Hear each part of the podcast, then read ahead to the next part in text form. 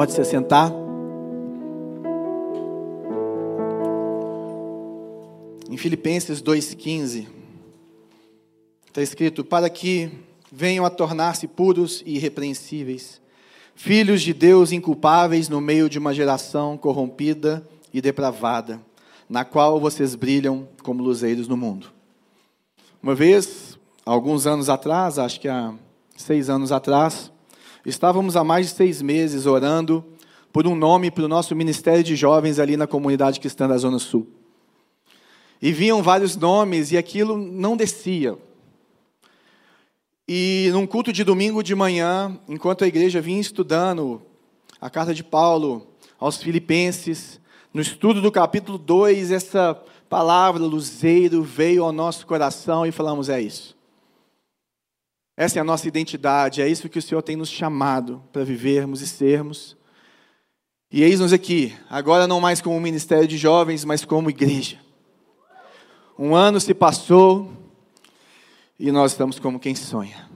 Essa noite é muito especial para mim, para todos nós aqui da igreja, porque, primeiro, para quem não me conhece, meu nome é João, sou pastor aqui da igreja, e eu, a Bela, minha esposa, minha família e várias outras pessoas que não dá para citar o nome de todos, fomos chamados pelo Senhor para começarmos esse trabalho aqui no dia 1 de novembro de 2020, em meio a uma pandemia. E é interessante que eu estava lembrando, e na verdade é o Senhor que faz isso tudo, e hoje nós temos o pastor Jonas aqui conosco, muitos estão aqui para vê-lo, né? querem que eu termine logo esse meu discurso, mas é, eu não posso deixar de falar algo que a gente estava conversando agora no jantar. Além do pastor Jonas ter uma conexão muito forte com a nossa família, porque, para aqueles que não sabem, o Dr. Weber, meu sogro, se converteu, entregou a vida dele ao Senhor numa viagem em Israel em que o pastor Jonas estava e ele ali o batizou no Rio Jordão. Graças a Deus por isso. Só isso já seria uma pessoa extremamente especial para a nossa família. Mas além disso, o Senhor, ele criou esse vínculo ministerial meu com o Jonas, para a graça de, para a glória de Deus e para a minha bênção. Por quê? Há muitos anos atrás, enquanto o Leozinho estava aqui ainda, e gente, você quer saber se um homem é de Deus, vê que a família vem atrás. O Léo é da, mora perto dele, o Léo é da igreja dele, o Léo trabalha com ele, né, faz umas coisas para a igreja, está aqui no, em Belo Horizonte, o que, que eu ia fazer? Correr do meu sogro, ele, vou lá ver meu sogro pregar. Então o homem é de Deus mesmo, gente. O homem é de Deus. Mas, além disso, quando nós estávamos começando a trabalhar com crianças, ali no núcleo do São Bento, eles vieram para a apresentação do Arthur, lá no núcleo de São Bento. E eu, nós chamamos a Solange, esposa do pastor João, e falamos, Solange, nós estamos começando um trabalho com criança, nós não sabemos fazer nada. Ela, João, vamos bater num papo. E naquele papo estávamos apenas eu, a Bela, o Sandrinho, a Gabi Campos, esposa do Lucas, que na época era namorada do Lucas, é, e mais acho que a Mari Carvalho. Éramos nós os obreiros praticamente ali. E conversamos com ela, ela falou assim, João, estou indo para um congresso nos Estados Unidos. Vamos com a gente? E fomos para a Orange Conference, na qual nós já fomos mais de cinco vezes, e aquilo transformou a nossa visão de ministério. Começamos um ministério que treinava pessoas é, para liderar crianças no Brasil, né, que era a nova geração, e que agora é a geração Elo. O Senhor pediu para a Bela nos retirarmos de lá, pouco depois. É, mas só isso já teria uma conexão. E estávamos em um desses Orange que o pastor Jonas foi lá ver o que, que o time dele estava fazendo ali. E conversando numa mesinha, eu, ele e o pastor Kaiser. Ele falou assim: João, eu falei, pastor, acho que vou fazer uma pós-graduação em teologia. Sabe como é que é, né? Já tenho graduação em outras áreas. E ele, não, João, você vai fazer uma graduação em teologia. Por causa disso, e disso, e disso, e disso. Eu falei assim: amém, pastor. E fiz a graduação em teologia. E, além disso, em 2014, estávamos há um ano na comunidade cristã da Zona Sul. O Neif me liga durante a semana e fala assim: João, nós vamos reconhecer o seu dom pastoral domingo, ok? Falei, ok. Quem estava em Belo Horizonte de novo? Pastor Jonas. Falei, gente, o Jonas está aqui. Vamos ver quem vai arrumar domingo de manhã? Está liberado? Tô. Pastor, você pode pregar lá na igreja? Lá vai pastor Jonas pregar na comunidade cristã da Zona Sul no dia da minha ordenação pastoral. E o Senhor, como Todo ano eu faço questão de ir lá em São Paulo tomar um cafezinho com ele. Se você não conhece a Igreja Batista do Povo, é uma igreja fenomenal, extremamente saudável, plantadora de novas igrejas. E o que esse homem fez nesses 22 anos lá é algo que só um homem de Deus, com a bênção de Deus, poderia fazer. E eu me espelho nele, falo, quando eu crescer, eu quero ser igual a você, meu pastor. E aí o Deus, eu sempre vou lá conversar, quando eu terminei o curso de teologia, liguei para ele, falei, pastor, estou indo em São Paulo, sentamos num restaurante que ele me levou muito gostoso, eu e a Bela, e falei, pastor, acabei o curso de teologia, o que, que eu faço agora?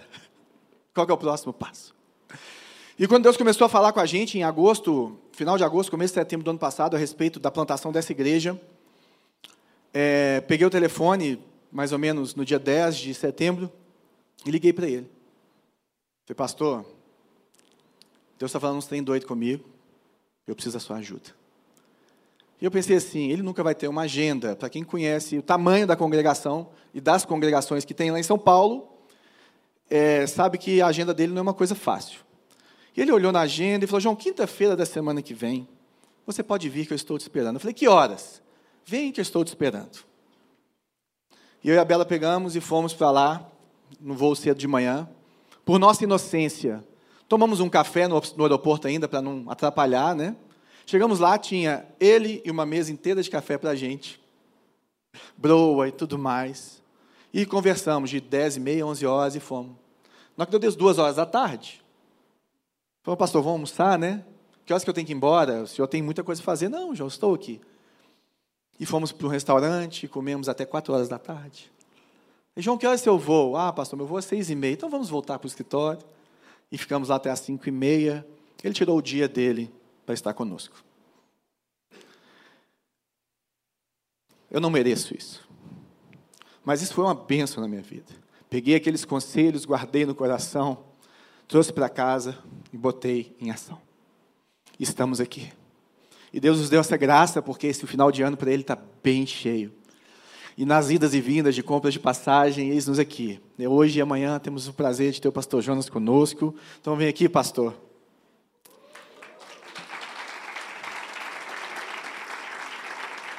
Que o Senhor te abençoe, eu te amo.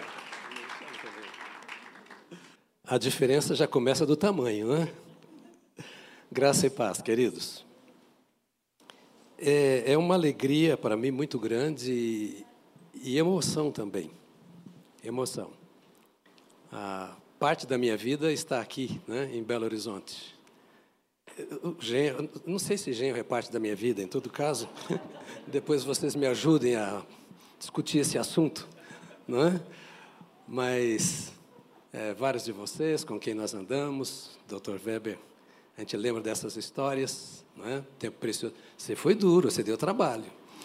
Deu muito, vocês não sabem aquela viagem a Israel, que deserto foi. não, foi uma alegria. É, Deus fez uma obra tão grande. Weber, 28 anos tem isso. Você está ficando velho. Fazer, né, meu irmão? Mas eu recebi com muita alegria. João, obrigado pelo carinho.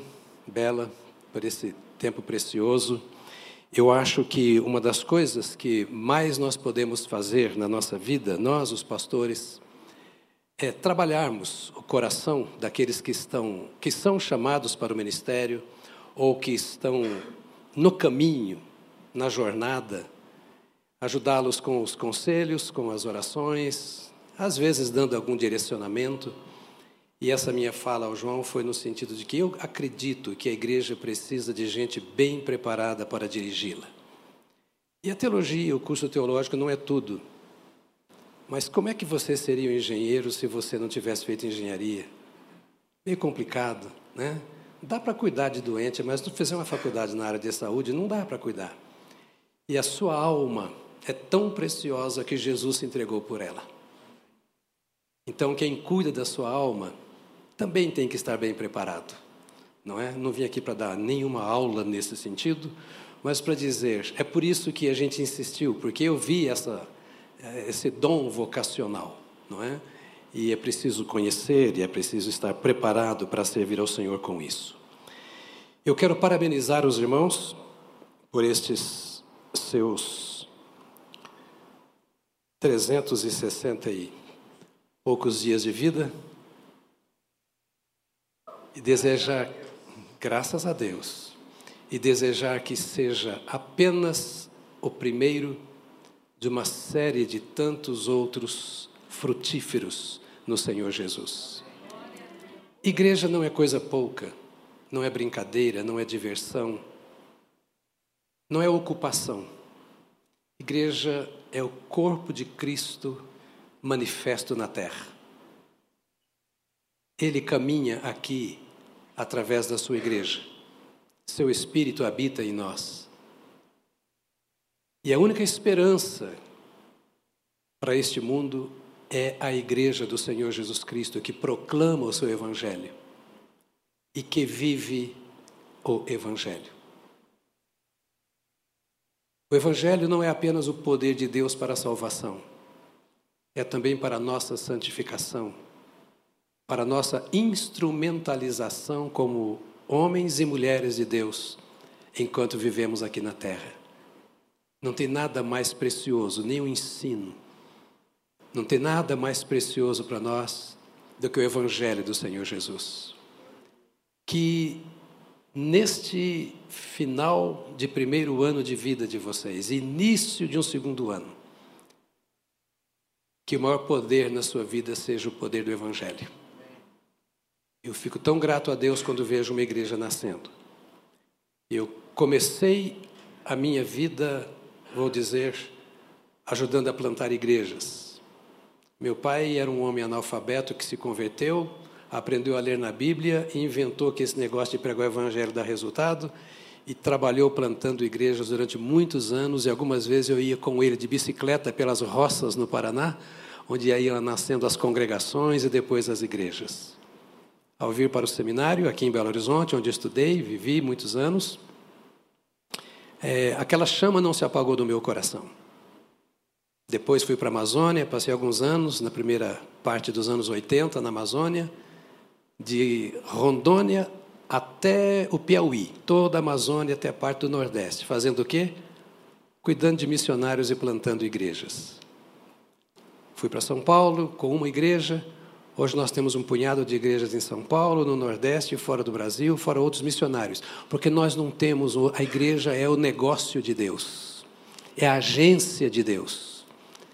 É pela igreja que o mundo conhece a Deus.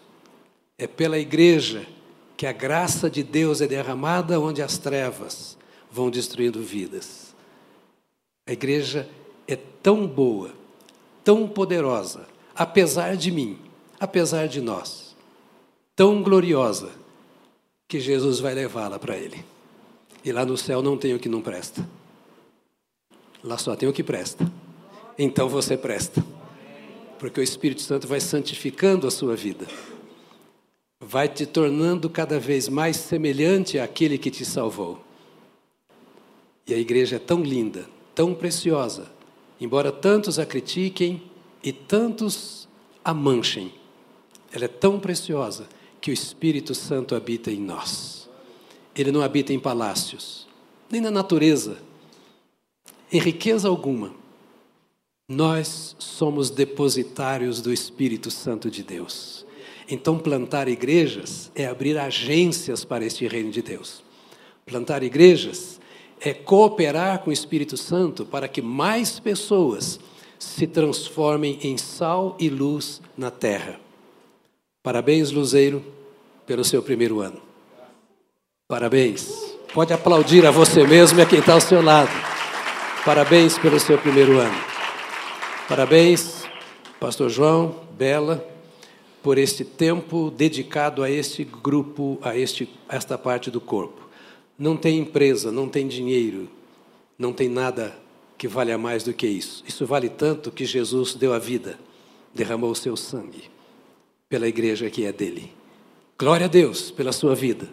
Glória a Deus por esta igreja, pelo seu futuro, que já começa tão lindo assim, um ano com tanta gente aqui para celebrar. Obrigado por me ceder o púlpito hoje. Se eu for aprovado hoje, eu volto amanhã. Né? Vamos ver se a gente é aprovado. Tem tudo isso também, né? E obrigado pela sua presença aqui conosco para adorar o Senhor nosso Deus.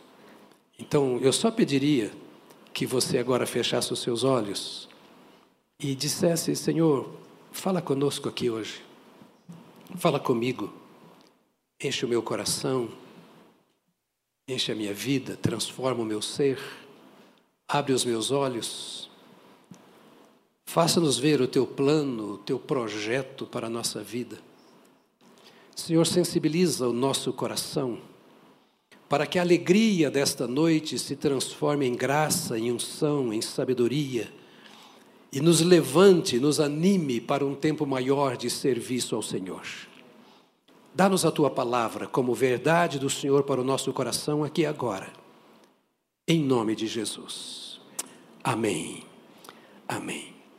Vou pedir a você que abra a sua Bíblia, seu celular ou seu tablet, como o meu, não sei o que você trouxe aí em Josué, no capítulo 1.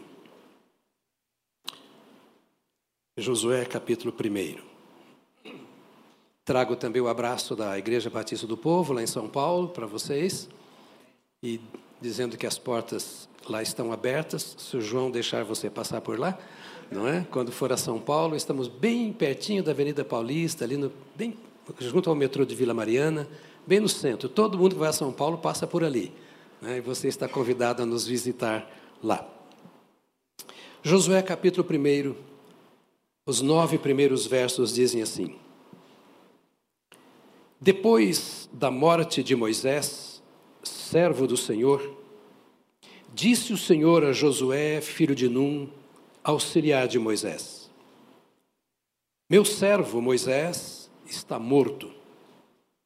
Agora, pois, você e todo este povo preparem-se para atravessar o rio Jordão e entrar na terra que eu estou para dar aos israelitas. Como prometi a Moisés, todo lugar onde puserem os pés, eu darei a vocês.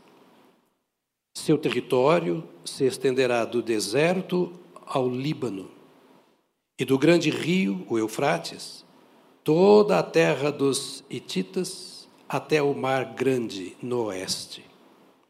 Ninguém conseguirá resistir a você todos os dias da sua vida. Assim como estive com Moisés, estarei com você. Nunca o deixarei, nunca o abandonarei.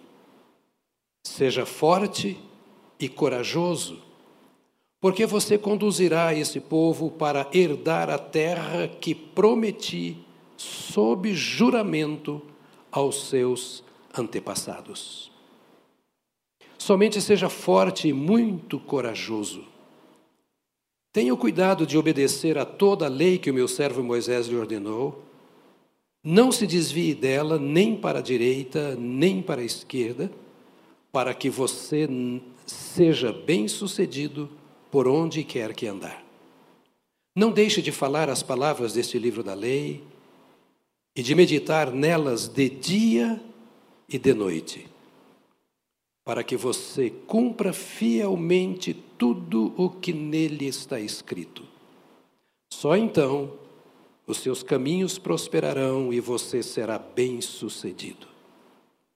Não fui eu que lhe ordenei? Seja forte e corajoso. Não se apavore, nem se desanime, pois o Senhor, o seu Deus, estará com você por onde você andar.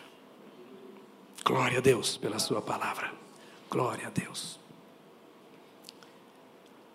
Josué acabava de ser investido de uma grande responsabilidade. Guerreiro por 40 anos, e segundo alguns estudiosos, ele já havia passado por treinamento nos exércitos de Faraó. 40 anos, não 20, 40 anos no campo de batalha. Agora ele recebe uma nova incumbência: substituir aquele que parecia insubstituível fazer alguma coisa que ele nunca havia pensado em fazer. Homem de guerra, de batalhas, agora assume o governo de uma nação. A responsabilidade de alguém nada menos do que Moisés. E com certeza no coração de Josué havia um desejo, que é o nosso desejo em tudo o que fazemos: o desejo de ser bem-sucedido na sua missão. Ninguém faz nada pensando no insucesso. E não é pecado pensar no sucesso. Pelo contrário, o nosso Deus é um Deus de vitória. E ele nos conduz a vitórias. A questão é como ter sucesso. Depois de tantos anos no deserto, ficando só ele e Caleb, milhares, milhares e milhares de pessoas pereceram no deserto. E o último deles, o grande herói Moisés, não ia entrar na terra. Há muita gente que fica para trás na caminhada, correndo atrás das promessas do Senhor, por alguma razão fica para trás. Sem discutirmos as razões, nós queremos avançar. Você conhece amigos, conhece irmãos em Cristo, conhece parentes que por uma ou outra razão desistiram. O Senhor não investiria Josué de uma responsabilidade se não fosse para vencer. E lendo o texto aqui, nós ficamos pensando assim: como esse homem poderia vencer no meio de tantas dificuldades? A primeira coisa que eu queria colocar para você é: Israel não conquistou a terra prometida. A terra prometida foi um presente de Deus para Israel. Ele escolheu o seu povo e disse: Eu vou colocar lá. Só que eu tenho a impressão aqui que nesta hora, o, o, o Josué não, não pensava muito nisso, não. Ele pensava na sua responsabilidade. Hoje, no, na, nesse, é, nessa celebração de primeiro ano, é provável que muitos dos membros da igreja estão pensando: e agora? O que, que nós vamos fazer? Eu quero dizer a você que o mesmo Deus que fez você chegar até aqui, fará você chegar lá onde Ele planejou, planejou que você e a igreja cheguem. Josué não tinha como atravessar o Jordão. O povo não tinha como passar as dificuldades, enfrentar tudo aquilo e, e chegar do outro lado. E eu acho que era esse o sentimento que havia no coração de Josué quando ele estava ali pensando. Eu imagino esse encontro de Deus com Josué na hora que ele estava aflito, preocupado. Deus foi comigo até aqui. Ganhamos muitas batalhas, vencemos muitas, mas agora é uma nova época, uma nova etapa. E olha como está o Jordão, olha as notícias que vêm do lado de lá, das muralhas. Nós não temos experiência suficiente, talvez, para assumir essa terra e governá-la, ou temos. Quem vai fazer o quê?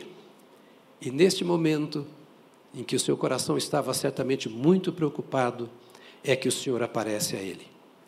E, e como que dizendo assim para ele: fica tranquilo, porque embora você seja um bom guerreiro, um bom líder, um bom pastor, embora você saiba o que está fazendo, eu quero dizer que você não teria feito nada e não teria chegado até aqui se eu não tivesse trazido você. E que o mesmo Deus que trouxe você até aqui te levará adiante. Não se esqueça que vocês chegaram aqui tendo atravessado um mar. E o que é para aquele que abriu o mar abrir também um Jordão?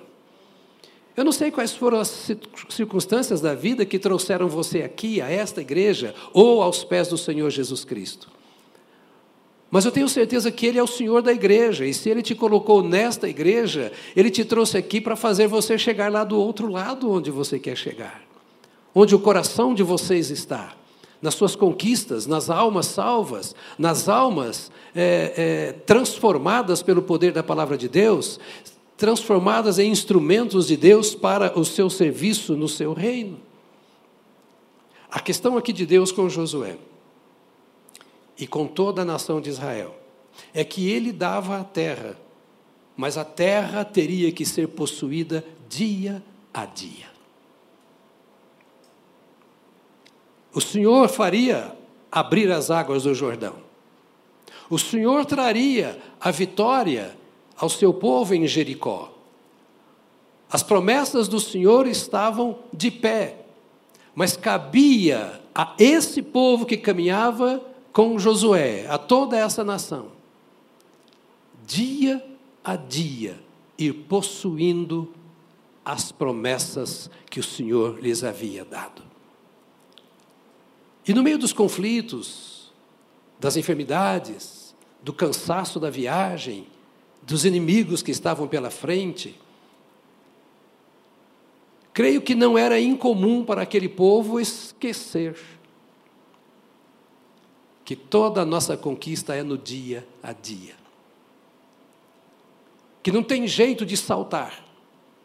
Como no seu dia a dia da vida, na sua caminhada com Cristo, no seu ministério, nesta visão de quem plantou uma igreja que aqui está, daqui a pouco quer que não caiba mais ninguém aqui, quer ver gente salva aos montões, vamos usar a expressão, e ir para um lugar maior. Na visão de quem está apaixonado pela obra de Deus e pelo seu reino, pela conquista da terra, tem que haver este sentimento e esta convicção. É no dia a dia é cada dia e todo dia que o Senhor está trabalhando através de nós para que nós possamos cumprir a missão que Ele nos deu. Nesse sentido, todos nós somos missionários, plantadores de igreja, educadores de novos convertidos, levantadores de líderes, Homens e mulheres chamados por Deus e colocados aqui para fazer com que a igreja brilhe, sobretudo numa época em que a igreja do Senhor Jesus Cristo está tão desfigurada. Ela precisa de alguns com essa, essa disposição de Josué, de colocar-se nas mãos de Deus, para, em que pese os que já morreram, avançarmos com vitalidade, com saúde, com vigor para a conquista de muitas outras vidas, até que toda a terra se encha da glória de Deus através da nossa presença. Temos uma missão. Não somos um povo que se reúne num salão de um hotel. Homens e mulheres chamados por Deus para cumprir uma missão que é a missão de Cristo e de pregar o Evangelho a toda criatura, batizando-os e etc, etc. Não somos frequentadores de igreja, você não pode se aceitar assim. Mas você precisa dizer: eu tenho uma missão, como Josué tinha dele, e o que eu posso fazer para vencer, para conquistar, para ter sucesso na missão que Deus me confiou. O que esta igreja deve fazer à luz do que vimos em Josué? Para dizer assim: se eu fizer isso, a igreja vai crescer. E quando eu penso em igreja crescer, eu não estou falando de empresa, não estou falando de império. Eu estou falando de corpo de Cristo, que é responsabilidade nossa fazê-lo saudável na terra e reprodutivo na terra. Igreja saudável quando canta, obrigado pelo louvor, pela adoração que vocês dirigiram. Momento de graça, quando nos reunimos, nos abraçamos, mas também quando entramos nas trevas, na hora do trabalho, da escola, na vizinhança, da família não crente, Fomos chamados com uma missão muito específica: transformar a terra em céu. Quase impossível, como era para aquele povo entrar na terra prometida. Deus tinha um plano e deu uma oportunidade àquele povo. Deus tem um plano, está de pé, continua e dá a oportunidade a cada um de nós. Ele quer que nós tenhamos sucesso, mas como vamos ter sucesso? Verso 2 diz: Meu servo Moisés está morto. Agora, pois, você e todo este povo preparem-se para atravessar o rio Jordão e entrar na terra que eu estou para dar aos israelitas. O Jordão era um problema. Os inimigos na frente eram um problema. E o Senhor está dizendo para eles assim: olha, tenham disposição para vencer as dificuldades. O Jordão só se abre se você pisar nele. Quando você olha como igreja pela frente, você vê tanta coisa para ser conquistada. O número é bom, mas não é aquilo que você quer, você quer mais gente. O local de reunião é gostoso, mas não é o local que você quer, você quer o seu local. O pessoal do louvor aqui é maravilhoso, mas você não quer só isso, você quer mais gente no louvor. O pastor João é um excelente pastor, mas você quer mais pastores para ter mais gente. Por que isso? Porque você quer Belo Horizonte aos pés do Senhor Jesus. Não é encher casa, não é encher salão, é encher a cidade da glória de Deus. E essa conquista é uma conquista do Senhor que se realiza através da igreja, assim como a conquista daquela terra para Deus se realizaria através daquele povo que ele tirou do Egito. E Deus faz isso. dizendo para Josué: Olha, Josué, tenha disposição para vencer as dificuldades, as lutas, as vontades às vezes doentias, o desânimo, a descrença. Josué, não se preocupe com o problema, eu resolvo o problema, você obedece às minhas ordens. Abrigue-se em mim, creia na minha promessa. Eu disse que daria a terra a vocês, eu vou dar a terra. Creia nisso como igreja. O Senhor tem tantas promessas extraordinárias, mas nós precisamos encarar as nossas lutas, os nossos problemas, sejam eles emocionais, físicos, financeiros, às vezes até um pouquinho da falta de fé, às vezes um pouco do desânimo, porque nós olhamos o que anda acontecendo e dizemos: tá bom, a igreja pequenininha está tão bom, tão gostoso, a gente chama um outro pelo nome, sabe o CPF de todo mundo, a gente está junto aqui, e quando cresce, às vezes vira uma coisa acéfala, desgovernada. Eu queria que ficar.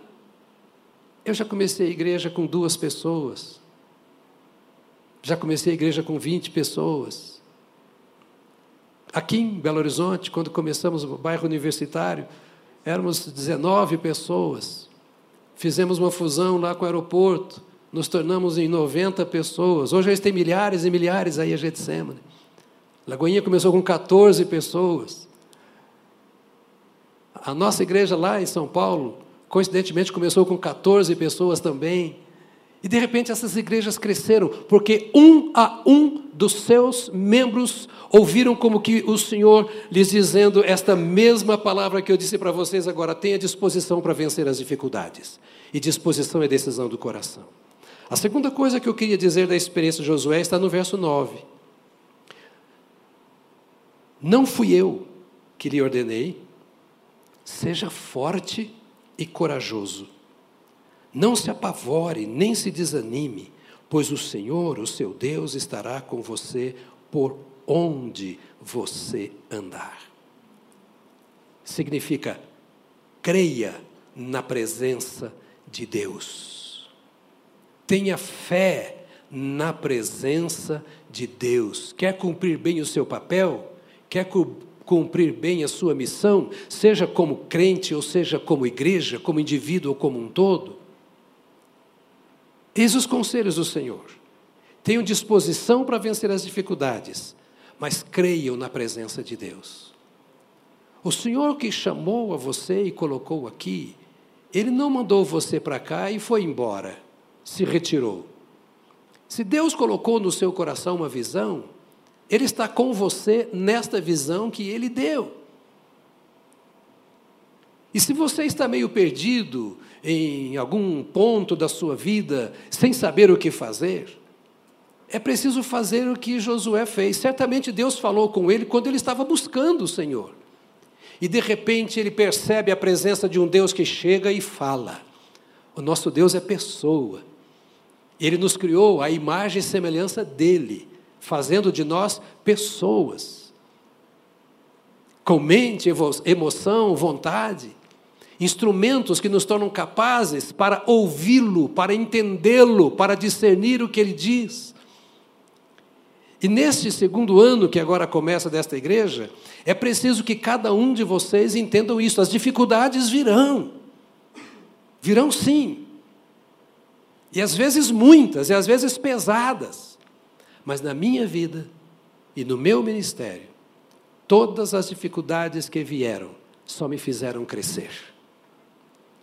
A dificuldade mata quando você se coloca sob o peso dela. Mas ela cede quando você a enfrenta e quando você a enfrenta no nome do Senhor. E dificuldade não é nada quando Deus está presente.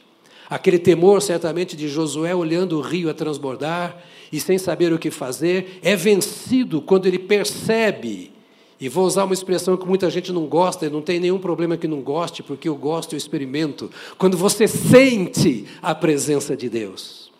Porque se Deus é uma pessoa e você é uma pessoa, você pode sentir a presença de Deus do mesmo jeito que você sente a presença dessa pessoa que está ao seu lado aqui agora. E então, naquele momento gostoso, você precisa dizer assim: Deus está presente. O Senhor diz: Não fui eu que ordenei? Seja forte, seja corajoso. Não se apavore, não se desanime, pois o Senhor, o seu Deus, diga para você mesmo, meu Deus. Não é o Deus do pastor João, é o meu Deus. O Senhor, o seu Deus, estará com você por onde você andar. Há uma presença poderosa. No verso 5 ele diz: Assim como estive com Moisés, estarei com você. No, ainda no verso 5, nunca o deixarei, nunca o abandonarei. E depois ele diz, é, verso 5: Nunca o deixarei e nunca o abandonarei. E então você conduzirá esse povo para herdar a terra que prometi sob juramento aos seus antepassados. Então diga para você mesmo assim: não há dificuldades invencíveis. Tem certeza do que você disse? Não é só sobre a igreja, não, é sobre tudo. Diga para você mesmo: eu nunca estou só. Não estou querendo fazer uma lavagem cerebral, eu quero que você se recorde dessa verdade. É Ele quem está dizendo aqui. E mais tarde o Senhor Jesus disse isso: Estou convosco todos os dias, até a consumação dos séculos. A terceira coisa que eu quero deixar com você aqui, que o Senhor estava dizendo a ele, a Josué, e diz a nós: creia nas promessas de Deus. Meu irmão e minha irmã, tem hora que a única coisa que a igreja tem de palpável é a promessa de Deus. quando às vezes falta o recurso para aquilo que ela quer. Quando às vezes um inimigo estranho entra, e a Bíblia fala que isso acontece para infiltrar, semear sementes daninhas. Quando parece que tudo aquilo que eu planejei, que você planejou, que nós planejamos está ruindo quando dá vontade de olhar para trás e dizer assim: ah, aquele tempo é que era bom, agora está tudo. Há momentos difíceis, e é nessas horas que o Senhor diz aqui: olha, creia nas promessas. Veja o texto. Meu servo Moisés está morto. Agora, pois, você e todo este povo, prepare-se para atravessar o Jordão e entrar na terra que eu estou para dar aos israelitas. Moisés morreu, mas a promessa está de pé. Talvez o seu coração tenha sido ferido. E talvez até vontade de desistir desse negócio de igreja, vou servir a Deus em casa. As promessas de Deus continuam de pé. A fala de Deus a Josué aqui era: não olhe para trás. A terra que eu te prometi está adiante. O Moisés morreu. Ele começa assim: Moisés, meu servo, está morto. Ou seja, aquela história acabou. Não fique olhando para o passado. O seu líder agora é outro. A congregação está de pé. Agora, não se esqueça que você está de pé, porque ainda há promessas de Deus para se cumprir em sua vida. E na sua, e na sua, e na sua, e na sua, ou seja, há uma promessa de Deus para que todos cumpram juntos, ou vejam cumprir juntos na sua vida. Diz mais ele aqui: ninguém conseguirá resistir a você todos os dias da sua vida. Assim como estive com Moisés, estarei com vocês. Nunca o deixarei, nunca o abandonarei. Promessa. Eu sei que você já leu esse texto e o conhece de cor e talvez já tenha pregado sobre esse texto. E nós precisamos relê-lo, porque chega um momento que nós dizemos assim: não vai ficar assim, não. Nós vamos além. Nós vivemos das promessas. Por isso precisamos de fé. Porque nem tudo é palpável, é visível. Para onde iremos quando não couber mais aqui? Não sei. Mas Deus tem promessas para aquele que o serve.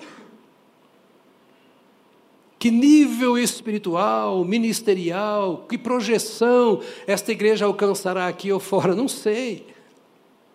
Mas eu sei que Deus tem promessas. E eu vou começar com as promessas que Deus tem para a sua igreja na sua palavra. Profecias que vierem, revelações que vierem, serão para confirmar o que está na palavra. Deus está chamando a atenção de Josué assim: não se esqueça das promessas que você ouviu. Do que eu falei para Moisés, do que eu falei para você, do que eu falei para a nação, do que eu falei para os sacerdotes, do que eu falei lá para Abraão no início, do que eu falei quando vocês iam sair do Egito, ia atravessar o mar, atravessar, atravessamos. Ia vencer o deserto, vencemos, estamos aqui. Então acredite, vocês vão passar o Jordão, vão passar os momentos difíceis. Então de fato creiam nessas promessas do Senhor. E diz mais ele aqui: seja forte e corajoso, porque você conduzirá esse povo para herdar a terra que prometi sob juramento dar aos seus antepassados. Deus sempre chama a atenção de Josué para as experiências que ele tinha com Deus. As nossas primeiras experiências são exatamente as bases que Deus lança no nosso coração para que nós possamos crescer. Nós podemos nos limitar às primeiras experiências e, e, e ficar satisfeitos com elas. Está bom demais, eu fui salvo, meu pecado foi perdoado, ah, o céu está garantido para mim, eu estou em Cristo. É, mas o que o Senhor estava dizendo para ele aqui era o seguinte: olha, você precisa ser forte, você precisa ser corajoso, porque eh, eu fiz uma promessa. Então, enfrente todas as situações da vida com essa força, coragem e descanso em mim, para que a minha promessa se cumpra na vida de vocês. Pai, mãe, responsável por isso em sua casa. Tenha fé nas promessas de Deus. É assim que vamos cumprindo a missão que Deus confiou. E a última coisa que eu quero colocar para você aqui, o verso 9. O verso 9 está dizendo: olha, é, seja forte, corajoso, porque você conduzirá esse povo para herdar a terra que prometi sob juramento dar aos seus antepassados. Seja forte e tenha coragem. Quando o inimigo consegue tirar a coragem que Deus colocou em nosso coração, nós perdemos as forças para lutar.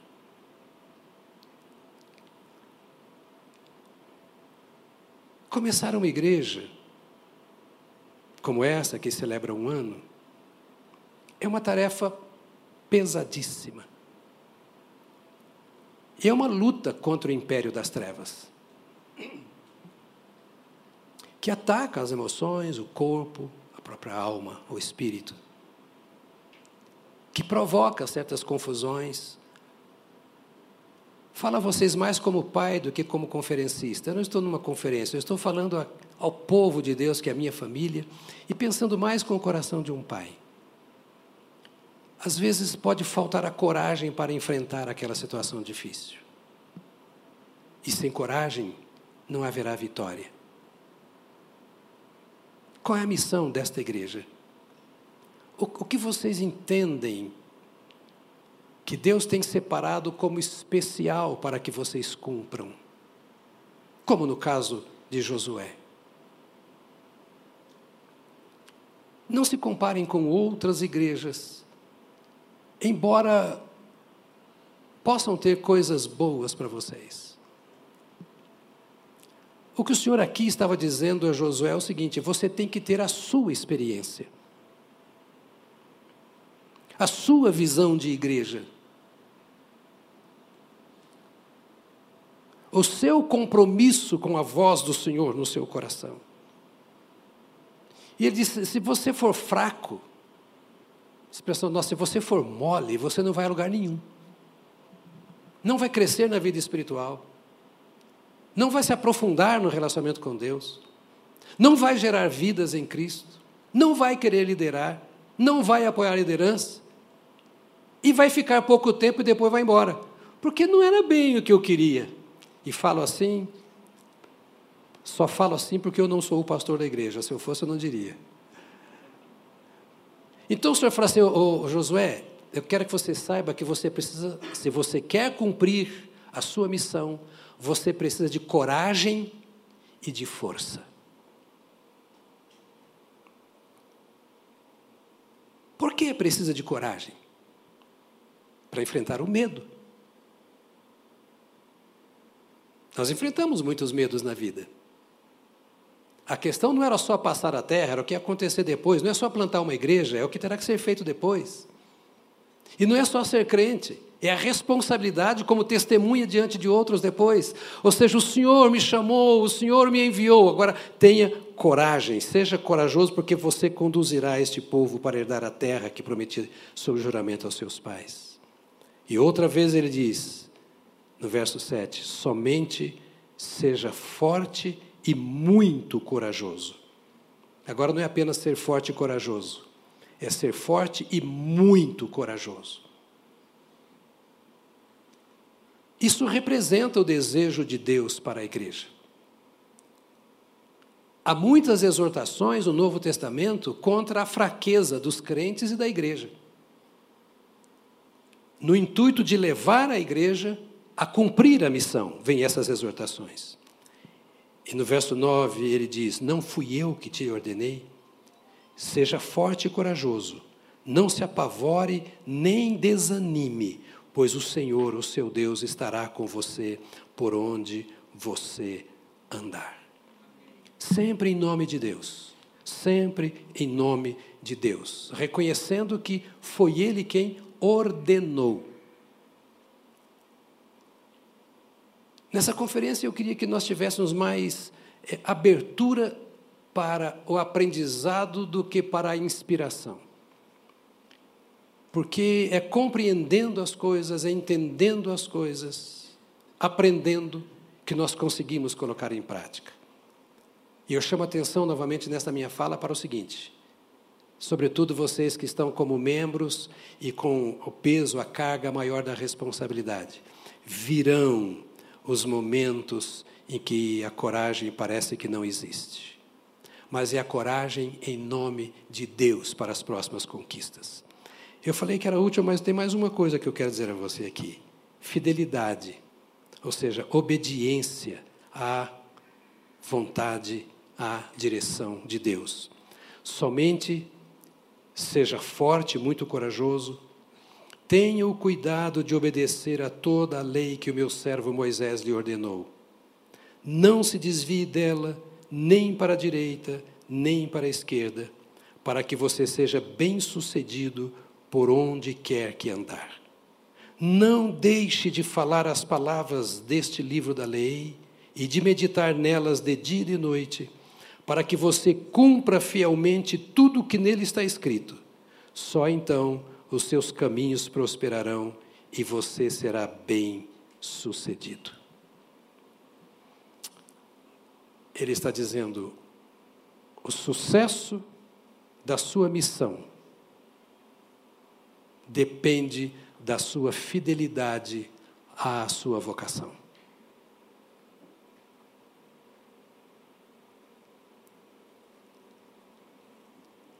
Eu faço capelania na Polícia Militar e na Força Aérea, na Marinha e no Exército em São Paulo. Uma das palavras que eu mais ouço dizer ali dentro é missão. Missão, missão, missão. O soldado tem missão, o cabo tem missão, o general tem missão. E você ouve tanto eles falarem missão que os funcionários que não são militares usam a palavra missão como se fosse a missão deles. Eu acho isso interessante. Você pega alguém que não é militar, mas trabalha lá dentro. Ah, a missão de hoje foi cumprida. A nossa missão foi cumprida hoje. Esta noite de sexta-feira, nós podemos olhar para trás e dizer: Eu fui fiel à missão que me foi confiada. Fidelidade à missão. Qual é a palavra clara de Deus para esta igreja? Seja fiel a esta palavra. E o que o Senhor estava dizendo é o seguinte: olha, não importa se você está andando aqui, se você já chegou em Jericó, se você está lutando, se você está diante do altar, seja fiel. Entenda o que Deus quer de você e cumpra. Eu creio que esses passos, que não são profundamente teológicos, são tão humanos, apropriados aos humanos, como o nosso respirar e alimentar, pode despertar o nosso coração para uma arrancada cada vez maior, no sentido de que estamos servindo a um Senhor que nos tirou de um estado de perdição em que nos encontrávamos, colocou-nos no seu seio, a igreja, colocando-nos ao lado uns dos outros, para cumprirmos uma missão que Ele confiou a todos nós. Não temos nenhuma desculpa que possa ser aceitável diante de Deus, nenhuma justificativa. É um tempo, meus amados irmãos, e é bom falar sobre isso na infância, quando nós temos apenas um ano. É tempo de nós nos levantarmos como um povo diferente do que aí está.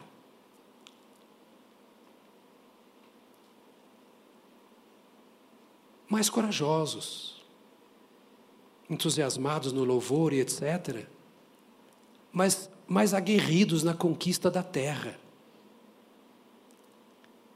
E tudo isso que está aqui sintetiza uma vontade de Deus.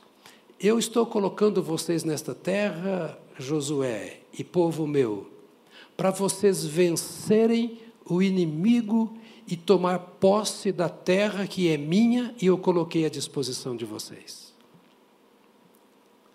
Então, nesta noite de primeiro ano, que nós nos lembremos que não apenas nascemos como igreja, nós somos comissionados como conquistadores.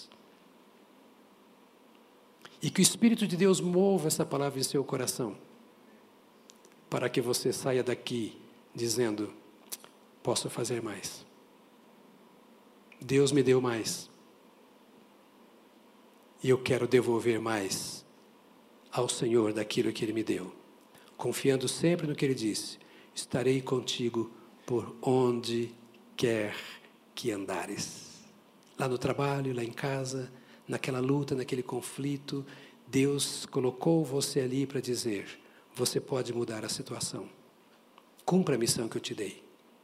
Sua situação não é ir para Israel, ou Jericó, ou qualquer lugar. A sua missão é encher o celeiro de Deus, de homens e mulheres salvos por Jesus Cristo através do seu testemunho. É avançar, independentemente das barreiras, sejam pessoais ou quaisquer outras. Que Deus abençoe você, como indivíduo e como igreja, para um segundo ano de vida de inteira consagração ao Senhor, ouvindo sempre: Não te mandei eu? Faz assim, Senhor, o Senhor mandou, então obedeça faça. E a glória do Senhor encherá a igreja. E vocês serão instrumento nas mãos de Deus para esta cidade. Deus abençoe. Em nome de Jesus.